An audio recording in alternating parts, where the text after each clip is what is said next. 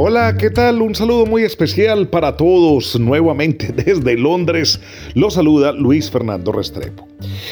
Voy a hablar en estos minutitos de partidos que yo creo que van a arrojar muchas emociones durante este fin de semana en la Premier para hinchas imparciales, porque me imagino que cada uno de ustedes si tiene un club que sigue, pues juegue contra quien juegue lo va a ver, pero hay otros hinchas que no siguen a ninguno en particular y quieren ver buenos juegos.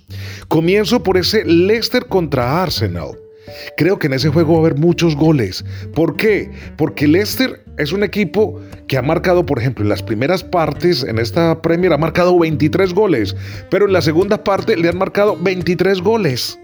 Bardi, Jamie Bardi, su delantero estrella, le ha marcado nueve veces al Arsenal. Es un hombre que siempre que juega contra Arsenal marca, aunque en esta temporada apenas ha marcado uno eh, en 23 apariciones. Pero es un equipo que marca goles y que tiene un estilo de juego bastante fluido. Mientras tanto, todos sabemos que el Arsenal pelea hasta el último segundo. Así lo demostró frente al Aston Villa, marcando dos goles en tiempo de descuento. Es un equipo que también, que ataca muy bien, pero cuando lo atacan concede. Es decir, que creo que los que quieren ver buenos goles y mucha pasión y muchas oportunidades de gol, este Leicester contra Arsenal es una buena cita.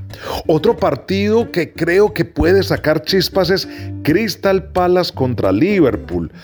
Y ojo, que en el Crystal Palace podría regresar Saha, esa culebrita del equipo de Selhurst Park que cada que está en el terreno de juego pues eh, desarrolla buen fútbol. Mientras tanto el Liverpool tiene que recuperarse de esa goleada frente al Real Madrid y demostrar en el terreno de juego que todavía Jürgen Klopp está al mando de la escuadra. Vamos a ver si Darwin Núñez otra vez vuelve a mojar, en qué nivel habrá quedado Salah después del partido frente al Real Madrid y si lo de Gapco es una gaviota haciendo verano o si de verdad el neerlandés está cuajando con la plantilla. Además, el partido es allí en Selhurst Park, un estadio que siempre vibra muchísimo durante el encuentro y que empuja mucho a las águilas del Crystal Palace. También le daría una ojeadita al Bournemouth contra el Manchester City. Son dos conjuntos que tienen mucha diferencia de calidad, pero el Bournemouth tiene que seguir peleando para no caer en la zona de descenso. Y es un equipo que en los últimos partidos ha puesto resistencia a sus rivales, mientras el Manchester City está dejando muchos puntos de visitante. Regresa Kevin De Bruyne, sí, pero ya ha dejado 17 puntos de visitante el Manchester City en esta temporada y en el partido anterior empató 1 a 1 frente al Nottingham Forest. Es decir, que es un partido que también podría ofrecer cierta resistencia del Bournemouth al Manchester City. Ahora hablemos de otro partido de rechupete.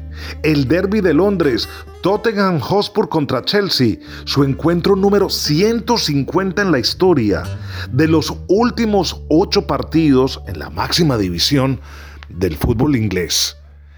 El Tottenham Hotspur no le ha podido ganar a Chelsea, pero es un choque que saca chispas siempre que están en el terreno de juego. Me acuerdo de esa gran batalla de Stamford Bridge cuando el equipo de Tottenham Hotspur estaba al mando de Mauricio Pochettino y estaban disputando con Leicester el título de la Premier League y se atravesó el Chelsea con un gran partido de Hazard en esa oportunidad y terminaron 2 a 2 y en una gresca monumental. Siempre sacan chispas.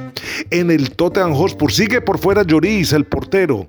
También sigue por fuera Rodrigo Betancourt. Esta lesión es de, larga recuperación, pero de resto tiene toda la plantilla disponible. Mientras tanto, en Chelsea las eh, turbulencias son pues el factor común e incluso el técnico Graham Potter ha dicho que por las críticas ha sufrido problemas de salud mental. Vamos a ver si se logra recuperar de ellas y también evita más críticas empleando los jugadores que son y poniendo un buen planteamiento en el terreno de juego. Gran derby, este entre el Tottenham Hotspur y el Chelsea.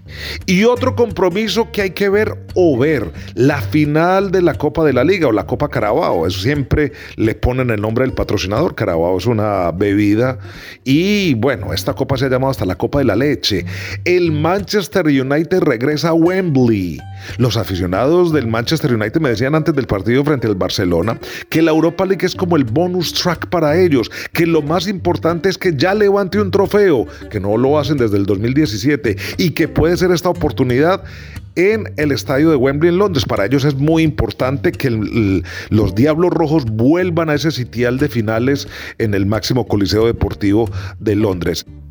Llegan con mucho aire en la camiseta luego de haber eliminado al líder de la liga española como el Barcelona y con un Ten Hag controlando toda la escuadra desde el banquillo. El rendimiento de Casemiro, oh my god. ¿Y cómo ha subido Fred? ¿Y qué decir de Rashford, quien lleva ya 23 goles en toda la temporada? ¿Ah? 14 goles en la Premier League, 5 en la Copa de la Liga, 4 en la Europa League. ¿Y qué tal que le dé ese tan anhelado trofeo al Manchester United marcando allí en Wembley? Y al frente, las Urracas, el Newcastle. ¿Cuánto añoraron ellos volver al estadio de Wembley a jugar una final? Y ahora con particulares hombres para ver. Miguel Almirón, el paraguayo, ya lleva 10 goles en la temporada. Comenzó al principio de esta 22-23 marcando prácticamente en todos los partidos. Cayó en una lesión, ya se recuperó y aprovechó para renovar el contrato por tres años y medio más. También hay que observar a Maximin, el francés. Mucho talento tiene ese jugador. ¿Y qué tal Bruno Guimaraes? Volverá a manejar los hilos del equipo. Vamos a ver también la influencia de Tripié por esa banda, un hombre que siempre está perforando eh, las líneas contrarias, muy pegado a la línea y que también va influenciando a todos sus compañeros, sobre todo en grandes partidos. Muy buena final de la Copa de la Liga, de la Copa Carabao, que también recomiendo verla y no levantarse del sofá. Bueno, y me van dejando todas las opiniones de estos partidos, también en mis redes sociales, en Twitter, arroba Luis Ferpo, y en Instagram, arroba Luisfer Sports. Hasta la próxima y nos estamos escuchando aquí en el podcast en las plataformas preferidas Spotify, Apple, Amazon y Google Podcast. Hasta pronto.